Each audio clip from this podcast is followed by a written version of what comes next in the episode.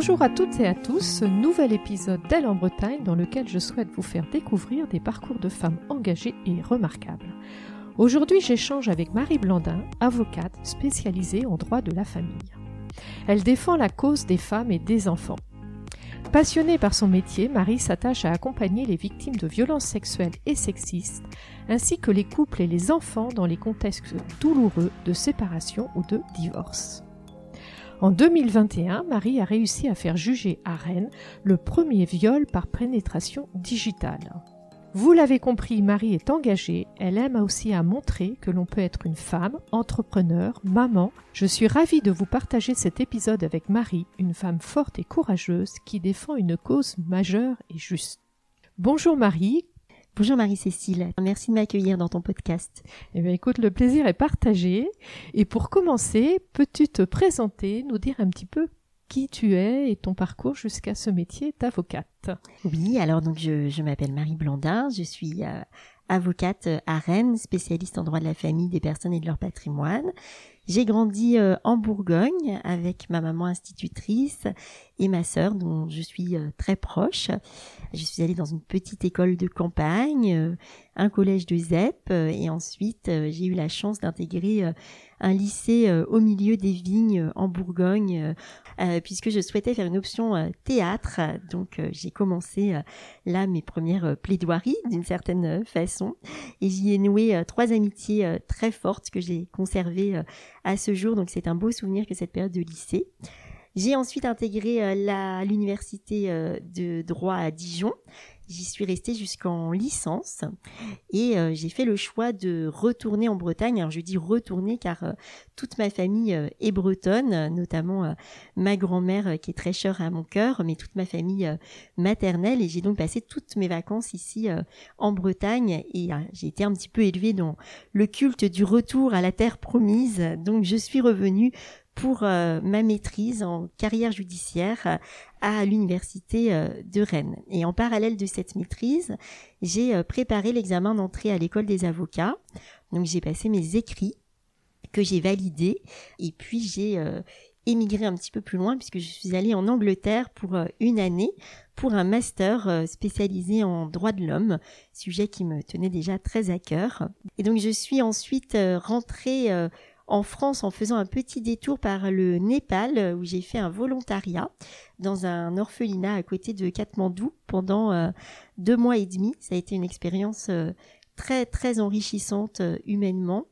ça m'a permis de découvrir l'Asie que je ne connaissais pas du tout et aussi de prendre peut-être un peu de recul avant d'embrasser cette nouvelle profession avec des problématiques évidemment importantes euh, auxquelles j'allais être confrontée, mais qui peuvent aussi être mises euh, parfois en perspective avec euh, les problématiques des pays en voie de développement et notamment pour les enfants. Je crois que ça m'a permis de, prendre la mesure aussi de la capacité de certains à, développer une qualité de vie et en tout cas une joie de vivre, notamment pour les enfants, avec très très peu de biens matériels et là-bas, euh, j'ai expérimenté euh, ça. Ça a été euh, une leçon de vie que je, je, garde en mémoire et que je garderai, j'espère, en mémoire très longtemps. Je suis rentrée euh, pour intégrer l'école des avocats euh, du Grand Ouest. Donc c'est une école qui dure euh, deux ans et pendant laquelle un stage est prévu d'une durée de six mois. Donc j'ai eu la chance moi d'intégrer le cabinet de Bruno Sevestre qui m'a fait confiance très rapidement et qui m'a permis de m'essayer à la plaidoirie, de prendre des responsabilités dans les dossiers et de développer beaucoup d'autonomie. Je suis pardon restée chez Bruno Sevestre pour ma première collaboration qui a duré un an et qui était euh, à temps partiel, ce qui m'a permis de développer rapidement une clientèle euh, personnelle et de décider euh, de m'installer après une année de collaboration. Ce qui fait que j'étais la plus jeune installée du barreau de Rennes. Pourquoi, dans cette carrière hein, que tu commençais, tu allais plutôt vers le droit des familles, la cause des femmes et des enfants victimes alors, j'ai euh, intégré rapidement euh, le groupe de défense des mineurs euh, du barreau de Rennes, qui est un groupe d'avocats spécialisés dans le droit des mineurs. Ça m'a permis d'accompagner les mineurs dans tous les aspects du droit auxquels ils peuvent être confrontés. C'est aussi la raison pour laquelle je me suis installée rapidement. J'avais envie d'aller vers des contentieux beaucoup plus humains et d'aller vers les victimes.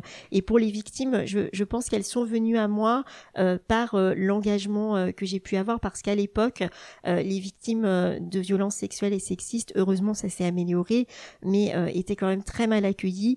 Donc j'étais en révolte perpétuelle avec des, des, des fax réguliers au parquet, aux gendarmeries pour m'insurger contre les refus d'enregistrement des plaintes parce qu'elles n'étaient pas du tout bien accueillies, qu'on les renvoyait chez elles. Bah en effet, on voit bien ton militantisme finalement aussi, puisque tu disais que tu t'insurgeais par rapport à ça. Et tu souhaites faire passer un message de prévention justement par rapport à ces violences sexuelles sur les mineurs. Et euh, quand tu dis ça s'est quand même amélioré ces dernières années, c'est-à-dire depuis à peu près combien de temps selon toi? Oh, c'est assez récent. Hein. Je pense que euh, deux trois ans, deux trois ans euh, euh, où on voit vraiment une nette amélioration. Euh, je crois que l'opinion publique a joué un, un, grand rôle. Les, les, mœurs évoluent et heureusement, on est de plus en plus scandalisé par les violences conjugales dont on a beaucoup parlé ces derniers temps. Ça a fait bouger les pouvoirs publics et au niveau judiciaire, le mouvement suit et c'est heureux. On s'en réjouit par rapport à ce message de prévention sur euh, sur ces agressions par rapport aux mineurs, tu me disais qu'il y a encore beaucoup de déni et puis d'incompréhension par rapport à l'écoute de ces victimes, à entendre ce qu'ils ont à dire, ou alors même à les à détecter notamment ces mineurs qui peuvent être concernés. Oui, je crois que pour les majeurs, ça s'est amélioré, mais euh, pour les mineurs, on a vraiment encore euh, un déni collectif, particulièrement pour euh, les questions d'inceste. ce qu'on comprend, c'est tellement insupportable d'imaginer que l'ogre qui va venir ravager son enfant, c'est son mari, son père ou son frère. La famille, c'est censé être le lieu sécure par excellence. Donc c'est un cataclysme dans l'esprit des gens au point euh, que euh, on ne veut pas entendre et ça participe beaucoup à verrouiller la parole de l'enfant. Puisque les dépôts de plainte euh, en matière d'inceste sont dérisoires. 4% seulement.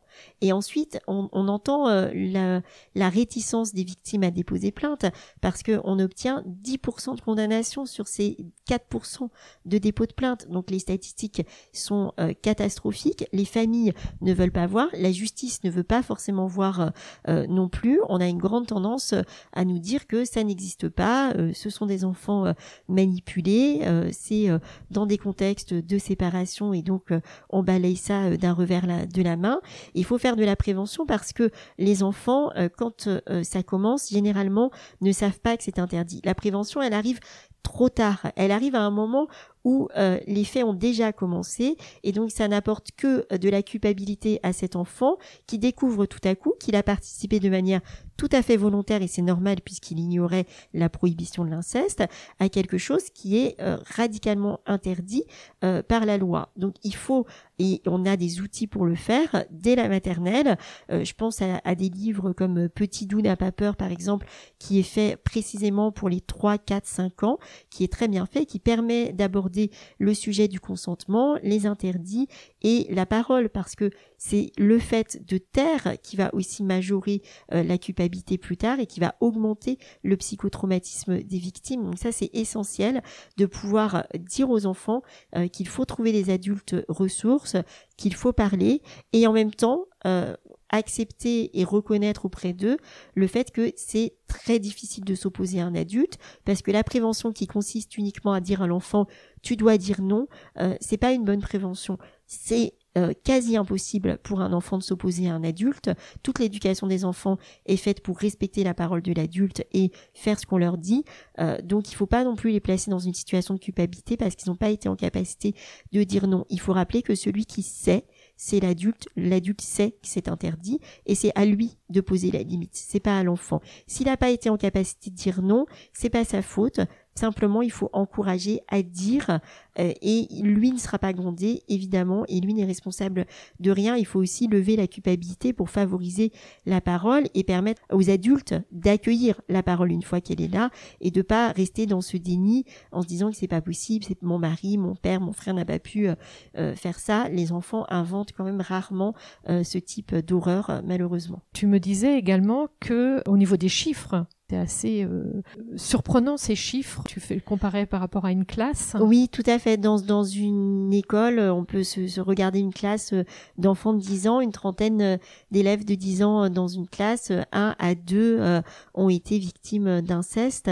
Donc c'est dramatique et il faut en prendre la mesure pour sortir de ce déni collectif et avoir une oreille beaucoup plus attentive euh, à ce que peuvent euh, dire les enfants parce que souvent euh, quand on leur demande en tant qu'adultes s'ils ont essayé de dire, ils n'ont pas forcément pu déverrouiller leurs paroles quand ils étaient enfants, mais généralement ils disent j'avais quand même envoyé des signaux, sauf que ces signaux-là personne ne voulait les voir. Et donc c'est ça aussi euh, qu'il faut euh, améliorer dans notre regard sur les enfants, c'est d'être vigilant à ces petits dessins, à ces petits gestes sur les doudous, à ces petites paroles qui peuvent paraître anodines et euh, demander à l'enfant sans aucune suggestion de nous en dire plus tout simplement. C'est d'ailleurs les techniques euh, euh, d'audition des enfants maintenant qui sont très ouvertes, qui consistent simplement à dire de manière très neutre euh, ah oui je je j'entends que tu me dis ça, dis-moi plus, ça m'intéresse. D'ouvrir auprès de l'enfant et de dire je, je suis à l'écoute, je suis là pour t'entendre et si tu as quelque chose à me dire aussi désagréable soit-il, je ne vais pas m'effondrer, je suis en capacité de l'entendre, parle. En parler dans l'entourage, on voit bien qu'il y a un déni et mm. que c'est parfois, euh, même si euh, l'enfant arrive à le dire, bah, ça peut être étouffé, ça peut rester au sein de la famille, il peut se sentir en plus encore euh, même voire trahi. Il y a l'entourage proche, donc on pense bien sûr à l'école. Après, par rapport justement à identifier un peu ces, ces, ces, ces enfants-là, la peur de se tromper aussi. Alors ça, je, crois qu'il faut, c'est souvent ce que nous disent euh, les adultes, mais ne pas avoir euh, d'inquiétude par rapport à ça, parce qu'un signalement, ce n'est pas une condamnation. Un signalement, c'est un point de vigilance. Euh, un enfant m'a dit quelque chose, ça m'a interpellé, je le signale, et il va y avoir des investigations. Des investigations, c'est pas une condamnation. Les enquêtes, elles sont extrêmement longues, elles sont fouillées avec des expertises, et avant d'arriver à une condamnation, les statistiques le montrent, il y a du chemin. Donc, euh, pas, pas d'inquiétude. Euh, vous n'êtes pas en train de dire un tel a fait ceci ou cela. Vous n'avez pas assisté euh, à la scène. Vous êtes simplement en train de dire un enfant m'a interpellé et je préfère le signaler pour qu'on puisse se pencher sur la situation de cet enfant. Et peut-être que la parole de cet enfant, elle va dire autre chose que ce que vous avez entendu et qu'il y a euh, une forme euh, d'insécurité euh, au domicile, que c'est une façon de vous interpeller sur une autre problématique, finalement, eh bien, on va aller la chercher cette problématique-là. Donc, il faut pas s'auto-censurer. La loi d'ailleurs impose à toute personne qui a connaissance euh, d'un crime sur mineur de le dénoncer. Donc on est au contraire euh, coupable de ne pas dire et on pourra et on envoie des gens qui sont euh, convoqués ensuite devant la cour d'assises pour non-dénonciation de, de, crimes dont ils avaient connaissance. L'enfant a, a, parlé, on a balayé ça d'un revers de manche, et eh ben on est coupable de ne pas l'avoir protégé parce que l'enfant n'est pas en capacité sans le secours de l'adulte de se protéger lui-même. Et est-ce que derrière, on a les moyens? Est-ce que ça suit derrière? Oui, aujourd'hui, ça suit. Aujourd'hui, quand vous faites un signalement euh, au 119, euh, ça suit. Et euh, heureusement, alors je dis pas qu'il n'y a pas encore malheureusement des errements chez les services sociaux ou au niveau judiciaire. Les procédures, elles sont très longues. ça, c'est certain. C'est difficile de faire reconnaître l'inceste, mais quand même, on n'a on pas de d'absence de réaction sur des signalements pour ce type de fait. Très bien. Et donc le 119, peux-tu rappeler? Le 119, c'est le numéro de téléphone pour l'enfant sans danger. Donc si euh, vous entendez ou vous constatez euh, euh, qu'un enfant a des paroles laissant suspecter des mauvais traitements au domicile, vous devez le signaler et des investigations ensuite seront engagées pour vérifier ce qu'il en est au domicile. Et par contre, les enfants parlent encore peu. Donc c'est l'entourage la famille et puis euh, l'entourage instituteur euh, ou alors éducateur, enfin qui, qui, côtoie ou éducateur sportif qui côtoie l'enfant, qui peut au travers du 119 signaler, ben, émettre un doute parce qu'on n'est jamais sûr, mais au moins le signaler. Tout à fait. Et je crois qu'il y a une responsabilité collective de l'ensemble des adultes qui entourent les enfants, non seulement pour être vigilants, mais aussi pour susciter cette parole. Il y a aujourd'hui de nombreux ouvrages pour euh, tous les âges. Euh, j'en ai listé une bonne quinzaine sur le site internet du cabinet pour sensibiliser euh, à cette question. Et on peut prendre un de ces livres quand on côtoie un enfant pour le lire avec lui et ouvrir cet espace de dialogue. Parce que ces livres-là, ils sont susceptibles de générer une parole sur des agressions sexuelles, mais aussi sur de la violence physique, sur du harcèlement à l'école, euh, de manière générale, c'est une façon de dire à l'enfant euh, qu'il ne faut pas garder des secrets poisons, on appelle ça. Il y a des secrets qui sont très lourds pour les enfants et il faut qu'ils sachent qu'il y a des adultes ressources et tout à chacun peut être un adulte ressource pour cet enfant euh, à qui ils peuvent confier, auprès de qui ils peuvent se décharger de ce fardeau-là, quel qu'il soit. Euh, souvent les adultes sont mal à l'aise avec ces sujets-là et donc euh, euh, on a des parents qui vont nous dire j'en ai parlé une fois à mon enfant ou j'ai lu un livre une fois à mon enfant. Mais combien de fois par semaine dites-vous à vos enfants de regarder avant de traverser la route? Vous ne l'avez pas dit une fois en vous disant c'est fait une fois pour toutes. Et objectivement, le risque que votre enfant soit victime d'une agression sexuelle, il est bien plus important que le risque qu'il se fasse renverser par une voiture. Donc pourquoi on dit toutes les semaines à nos enfants de faire attention en traversant la route et qu'on se contente euh, de une fois entre deux portes lire un livre sur le sujet de prévention des agressions sexuelles en se disant c'est bon, c'est fini, c'est rentré une fois pour toutes, j'en ai parlé euh, à une occasion. C'est comme pour tous les sujets, il faut répéter, relire le livre, lire des livres plus adaptés en fonction euh, de l'âge de l'enfant et en faire vraiment un sujet à part entière euh, dans l'éducation au même titre que euh, la politesse, euh, que la sécurité routière. Vous dites à votre enfant de faire attention en traversant la route, ça va pas le traumatiser des voitures parce qu'il y a le fois on nous dit mais j'ai peur de perturber son rapport aux membres de la famille, qui voit qui soit suspicieux, qui voit le mal partout, ou qui de perturber sa sexualité, euh, bah, il faut parler de sexualité. Et donc on peut aussi, c'est un axe de prévention, parler de sexualité avec nos enfants parce que euh, c'est la méconnaissance qui va permettre euh, l'agression souvent. Donc parler de sexualité avec nos enfants, il y a plein de livres pour ça aussi, et leur dire que la sexualité c'est quelque chose de positif et de joyeux, mais que quelquefois il y a effectivement des aspects qui peuvent être sombres euh, de la part des adultes dans le rapport à la sexualité et qu'il faut être vigilant là-dessus. On va pas leur générer une phobie des voitures en leur disant attention en traversant. On va pas non plus ravager leur sexualité en leur disant qu'il peut y avoir des, des aspects sombres dans la sexualité, dans la perception de la sexualité de certains adultes. Ouais, je trouve le parallèle particulièrement intéressant. Donc sortons de ce déni social finalement, mm. hein, qui, est ancestral maintenant, on va dire. Et si on se met justement à la place de ces jeunes victimes, ce qu'elles vivent est une tragédie finalement. Ah bah tout à fait, puisque en plus c'est dans le huis clos euh, familial, donc c'est le lieu qui est supposé être sécure par excellence, une personne euh, qui est là pour nous protéger, pour nous aimer, euh, qui va euh, venir totalement fausser le rapport à la sexualité et détruire la confiance que l'enfant peut avoir dans l'adulte. Donc c'est des répercussions sur le long terme qui sont qui, qui, sont très profondes et le traumatisme va perdurer avec des aspects qu'on peut voir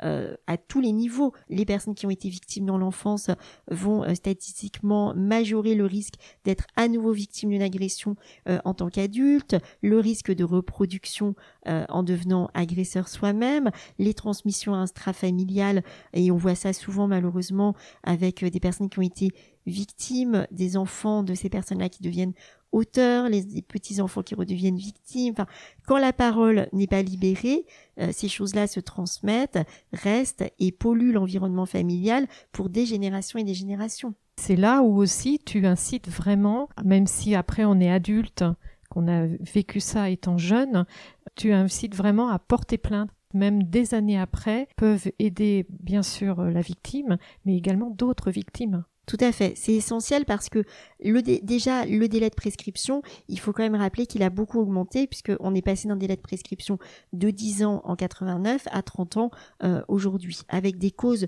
d'interruption euh, de la prescription. Euh, les associations de protection des victimes militent beaucoup pour que l'amnésie traumatique soit une cause de suspension de la prescription parce qu'on a des victimes qui oublient, c'est un mécanisme de protection du cerveau qui disjoncte au moment de l'agression, qui fait que l'agression va se loger dans un endroit du cerveau auquel la victime n'a pas accès pendant des années. Et puis tout à coup, euh, 10 ans, 20 ans, 30 ans, 40 ans après, euh, il y a euh, quelque chose qui va réactiver cette partie du cerveau. Et là, tout euh, revient comme si c'était en train de se passer. Donc c'est terrible pour les victimes et quelquefois c'est trop tard. Effectivement, c'est prescrit. Donc les, les associations militent pour ça. Donc c'est important que des victimes, même si elles pensent et qu'on leur dit d'ailleurs que a priori leur dossier euh, est prescrit, que ce combat se mène. Et puis c'est important de toute façon de déposer plainte, même si on n'est pas dans cette logique, parce que votre parole d'abord, elle va permettre à la honte de changer de camp. Il faut que la victime sorte de la culpabilité et que ce soit l'auteur qui se retrouve en garde à vue à être interrogé sur les faits qu'il a commis.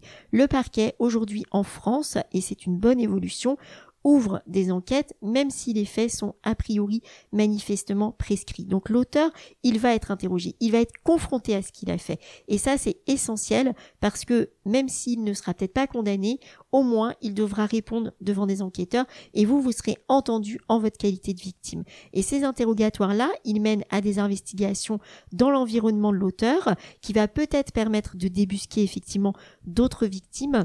Et ces victimes-là, eh bien, elles pourront parler grâce à votre parole qui aura été un déclencheur. Et vous, si les faits sont prescrits, eh bien, vous ne serez pas entendu en tant que victime, certes, mais vous serez quand même cité comme témoin. Et donc, devant une cour d'assises, eh bien, votre parole, elle sera entendue et elle viendra renforcer la crédibilité de la victime qui, elle, sera sur le banc euh, des parties civiles.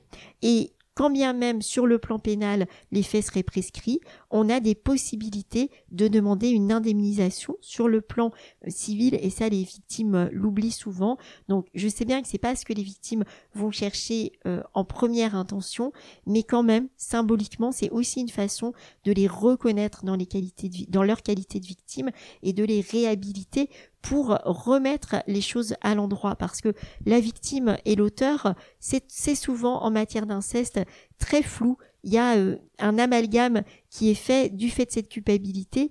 La victime se sent coupable et l'auteur, lui, se sent dans l'impunité. Donc une action, même civile, au fin d'indemnisation, ça permet de remettre les choses à l'endroit et qu'on ait une décision de justice qui vient dire c'est vous la victime et c'est vous qui avez subi et votre préjudice, on l'entend. Et c'est aussi cette parole-là qui permet aux jurés de prendre la mesure du préjudice et d'entendre euh, la réalité de ce qui s'est passé quand de l'autre côté de la barre, très souvent, et c'est très douloureux pour les victimes, on a une contestation qui vient majorer parce qu'en plus d'avoir été victimes, elles se font traiter euh, de menteuses pendant toute la durée de la procédure. Ouais, donc finalement, c'est parfois double peine. C'est double peine parce qu'elles attendent beaucoup de la reconnaissance de l'auteur. Et cette reconnaissance, elle ne vient pas toujours, elle vient parfois, et vraiment c'est essentiel pour les victimes qui disent que même quand il y a une reconnaissance judiciaire, elles restent avec l'idée que parce que l'auteur n'a pas reconnu, certains auront encore un doute. Là aussi, on est dans le déni. Là aussi. Alors Marie, tu as gagné en 2021 le procès du premier viol par pénétration digitale à la cour d'assises de Rennes, je crois. Tout à fait. Alors c'est un viol par euh, ce qu'on appelle pénétration digitale, c'est pour être parfaitement clair une pénétration par un doigt et c'était effectivement euh, en mars 2021 la première fois que la cour d'assises d'Ille-et-Vilaine avait à juger ce type de viol qui euh, très souvent fait l'objet d'une correctionnalisation. On a cette tendance contre laquelle je, je, lutte vigoureusement à correctionnaliser certains types de viols en considérant que finalement il y aurait des viols moins graves que d'autres, euh, ce qui est à mon sens euh, tout à fait faux. Donc classiquement, ce qui est correctionnalisé de manière un peu systématique, ce sont euh, les viols sur conjoint et les viols autres que la pénétration pénienne. Parce que dans l'imaginaire collectif, et ça participe à mon sens de la culture du viol. Le viol, c'est un acte de pénétration pénienne par violence. On écarte généralement la contrainte ou la surprise, qui dans l'imaginaire collectif n'est pas un viol, et les actes de pénétration, de fellation ou euh, de pénétration par un doigt vont euh, amener à une correctionnalisation. Donc la correctionnalisation, qu'est-ce que c'est? C'est d'oublier la pénétration pour dire que ce que la victime a vécu, c'est une agression sexuelle qui va pouvoir être jugée devant un tribunal correctionnel et non un viol qui est un crime qui sera jugé par la cour d'assises. Dans ce dossier-là, nous avons avec euh, cette victime extrêmement courageuse et forte décidé d'amener son dossier jusqu'à la cour d'assises en refusant la correctionnalisation qui nous était euh, proposée pour que la réalité du préjudice qu'elle avait vécu euh, soit reconnue et qu'on en prenne la grande mesure. Ce dossier, il est allé devant la cour d'assises euh, d'Ille-et-Vilaine et c'était une satisfaction aussi parce que, et là on est vraiment dans la culture euh, du viol, elle n'était pas la victime type de euh, nos films ou de notre imaginaire collectif. Cette jeune fille, elle avait passé une soirée bien arrosée avec des amis. Elle avait décidé de rentrer toute seule le soir à Rennes. Elle portait une jupe et elle a su dire avec force que ces éléments-là, eh bien, il n'enlevait rien à la culpabilité de l'auteur et qu'il ne la rendait en rien responsable de ce qu'elle avait vécu. Et ça, c'est essentiel que euh, les femmes qui nous écoutent l'entendent parce que la culpabilité, elle est inhérente à la victime de viol. Toutes les victimes de viol vont trouver quelque chose à se reprocher. C'est une tentative de donner du sens à ce qui n'en a pas parce que comme euh, c'est un monde qui s'effondre, ça leur tombe dessus et on est dans l'incompréhension la plus totale, il faut qu'il y ait une raison. Il faut que ça ait du sens. Et donc, comme on n'en trouve pas à l'extérieur, on va généralement chez les victimes essayer de les trouver à l'intérieur d'elles-mêmes. Donc c'est bien qu'elles ont dû faire quelque chose. C'est leur jupe, c'est parce qu'elles avaient bu, c'est parce qu'elles ont refusé de se faire accompagner. Et donc ça ramène la culpabilité sur la victime. Et c'est ça aussi qui va verrouiller la parole et qui va les empêcher de déposer plainte. Cette femme-là, elle a une chance euh, inouïe que euh, les faits soient interrompus par un passant courageux. Donc au passage, merci au passant de réagir quand il voit quelque chose qui n'a pas l'air tout à fait clair dans un coin de rue. Et ce passant a interpellé une voiture de police qui passait par là. Ça lui a permis que tout de suite des mots soient mis sur ce qu'elle avait vécu et de prendre la mesure de sa qualité de victime immédiatement. Donc la procédure a pu euh, euh, commencer de cette manière-là. Mais c'est vrai que souvent, malheureusement, euh, les femmes rentrent chez elles, mettent leur couvercle par là-dessus et se disent que elles vont passer à autre chose et qu'il ne sert à rien de déposer plainte parce qu'elles craignent que la procédure ne mène nulle part, qu'on ne retrouve pas l'auteur. mais on a des possibilités aujourd'hui avec l'ADN notamment, même si on n'a aucune description de l'auteur, de retrouver peut-être pas tout de suite, mais à un moment ou à un autre, cet homme-là, il va être interpellé peut-être pour toute autre chose, mais on va prendre ses empreintes génétiques et on va faire le lien avec cette affaire pour laquelle vous aviez, vous aviez déposé euh, une plainte. Donc il ne faut pas se dire que parce que euh, la personne, on n'en a pas de description, on n'a pas son identité, ou parce qu'on avait bu, ou parce qu'on avait pas, on avait mis une jupe, euh, ça vaut pas le coup de déposer une plainte. Ouais, complètement.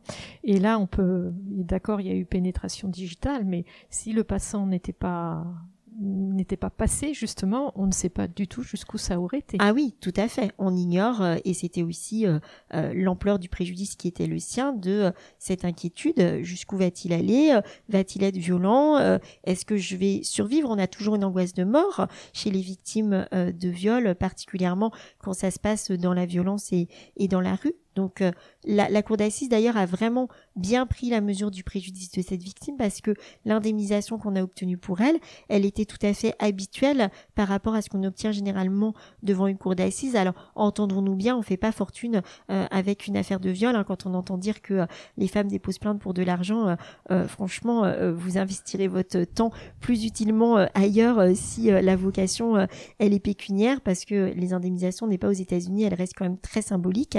Mais en tout cas, elle n'était pas différente, cette indemnisation, de celle d'une victime par pénétration pénienne. Donc ça montre que à la lumière des expertises psychologiques qui ont pu être faites, on a pris conscience que le préjudice était strictement identique. Oui. Et l'agresseur a eu une peine de prison. Tout à fait. Il a été condamné euh, assez classiquement aussi euh, en la matière à une peine de 7 ans d'emprisonnement. Ben, en tout cas, c'est sûr que ça ouvre la voie pour les autres victimes. Et ce chemin que cette femme euh, admirable a fait, euh, il est frayé maintenant pour les autres femmes qui voudraient euh, le suivre. Donc ça facilitera évidemment la tâche et on ne pourra plus nous dire mais euh, les jurés ne comprendront pas, personne ne prendra la mesure, vous n'allez pas encombrer la cour d'assises avec ce dossier-là parce que la correctionnalisation à laquelle je suis fermement opposée par principe, c'est une gestion de masse de ces dossiers-là et on met pas le curseur au bon endroit. C'est pas au moment où euh, les victimes arrivent au stade euh, de la poursuite euh, qu'il faut faire de la gestion de masse. C'est au moment de la prévention, c'est en amont qu'il faut faire de la gestion de masse et qu'il faut investir des moyens. Une fois que la victime elle est là, elle n'est pas responsable de la pénurie des moyens judiciaires et c'est pas sur le dos des victimes de viol qu'il faut gérer les masses de dossiers. On ne demandera jamais à des parents dont l'enfant a été assassiné de nous dire qu'il a juste été tapé un peu fort. Donc je ne vois pas pourquoi on vient dire aux victimes de viol euh, qu'il faudrait qu'elles prétendent qu'elles ont simplement été agressées euh, sexuellement. C'est le seul domaine où on demande à une victime de nier une partie de la réalité de ce qu'elle a vécu pour les besoins de la gestion des masses au niveau judiciaire. Donc effectivement, dans mon cabinet, euh, on s'oppose de manière systématique à la correctionnalisation. c'est une position qui est ferme et c'est aussi généralement pour ça que les victimes viennent nous voir parce qu'elles savent qu'elles seront soutenues dans leur souhait d'aller jusqu'à la cour d'assises. Et euh, là, on, parle finalement beaucoup de viols sur des femmes. As-tu également euh, traité des, ces situations de viol euh, auprès d'hommes? Oui, tout à fait. J'ai eu un dossier devant la cour d'assises de viol sur un homme. Et d'ailleurs, j'avoue que j'avais été surprise de constater l'ampleur du préjudice qui semblait euh, et les experts euh, l'expliquaient d'une certaine façon, majoré par rapport à celui qu'on peut constater chez les femmes. Je crois, euh, c'est ce que nous avait expliqué l'expert et, et j'entendais bien cela, que dans notre imaginaire collectif de femmes, le viol fait partie du champ des possibles. Quand on est une femme, depuis toute jeune fille, on sait qu'il y a un risque. On sait qu'il faut faire attention on a ce discours de prévention à l'égard des femmes. Un homme qui part en soirée, je ne crois pas qu'aucun parent ne l'alertera jamais sur le risque euh, d'être violé parce qu'il a bu, parce qu'il est en situation de vulnérabilité, parce que euh, se trouve seul euh, dans un coin de rue ou qu'il fait trop confiance à des inconnus. Et donc, quand un homme est victime de viol, c'est vraiment un univers qui va s'écrouler parce que ça n'a jamais intégrer le champ du possible pour lui. Donc psychologiquement, ça vient détruire des certitudes et atteindre, parce qu'on est quand même encore dans cette euh, société euh, patriarcale de virilité, euh, ça vient atteindre aussi quelque chose dans ce qu'il est en tant qu'homme au plus profond de lui-même. Une femme victime de viol, n'est pas atteinte dans sa féminité. Ça ne change pas le fait qu'elle est une femme à part entière. Un homme victime de viol va avoir tendance euh, à euh, penser que sa masculinité est altérée par ce qu'il a vécu. Donc ça vient toucher autre chose que chez les femmes. Et en tout cas, le préjudice, effectivement, est très important. Et la honte est encore plus grande, je crois, euh, que chez les femmes, parce que ça vient dire à cet homme euh, qu'il a été vulnérable. Et donc c'est insupportable euh, pour ces hommes qui sont élevés dans le culte de la force, de la virilité, euh, de la résistance. Donc cette vulnérabilité, elle, elle est très difficile à vivre et elle va entraîner la honte et verrouiller peut-être plus encore que chez les femmes la parole de ces hommes victimes. Marie, tu es atteinte d'une maladie génétique de naissance. Qu'est-ce que cela a changé dans ton parcours? Je crois d'abord ça m'a donné euh, la conscience euh, de la fragilité de la vie et j'apprécie euh, chaque chaque moment qui nous est offert. J'ai la conscience de la chance que j'ai aujourd'hui et certainement ça m'a donné un esprit combatif. J'ai eu 17 opérations au cours de mon enfance et ça a été une lutte pour construire la vie que j'ai le bonheur d'avoir aujourd'hui. Je crois que c'est vraiment ma maman qui m'a donné beaucoup de force. C'était une mère courage qui soulevait des montagnes et qui avait décidé que sa fille serait comme tout le monde. C'est une phrase que j'ai beaucoup entendue. Cette maman, elle ne m'a jamais traitée comme une petite chose fragile, mais au contraire, elle me disait que j'étais un bon petit soldat et on était en guerre pour construire euh, une vie euh, agréable en tant qu'adulte. Donc elle me disait ces opérations, euh, ces épreuves que tu dois surmonter, eh bien ça vaut la peine parce que tu verras quand tu seras adulte, tu, tu auras une belle vie et tu seras comme tout le monde. Et elle avait cette conviction, elle avait pris cette décision dès ma naissance quand le cataclysme de la maladie génétique lui est tombé dessus et elle a eu toujours ce courage de me porter. Je dois dire que vraiment ma maman, je lui dois tout aujourd'hui. Elle m'a donné naissance deux fois finalement parce qu'elle elle a aussi euh, construit euh, tout ce que j'ai aujourd'hui. Euh, c'est grâce à elle, c'est elle qui m'a porté et qui m'a amené où je suis. Donc cette combativité qui est la sienne, elle me l'a transmise et je crois que je l'ai gardée dans ma vie personnelle et dans ma vie professionnelle aussi, bien entendu. Oui, c'est très beau et elle doit être très fière aussi aujourd'hui, ta maman. Je crois, j'espère en tout cas. et par rapport à toi, justement, quelles sont aujourd'hui tes fiertés?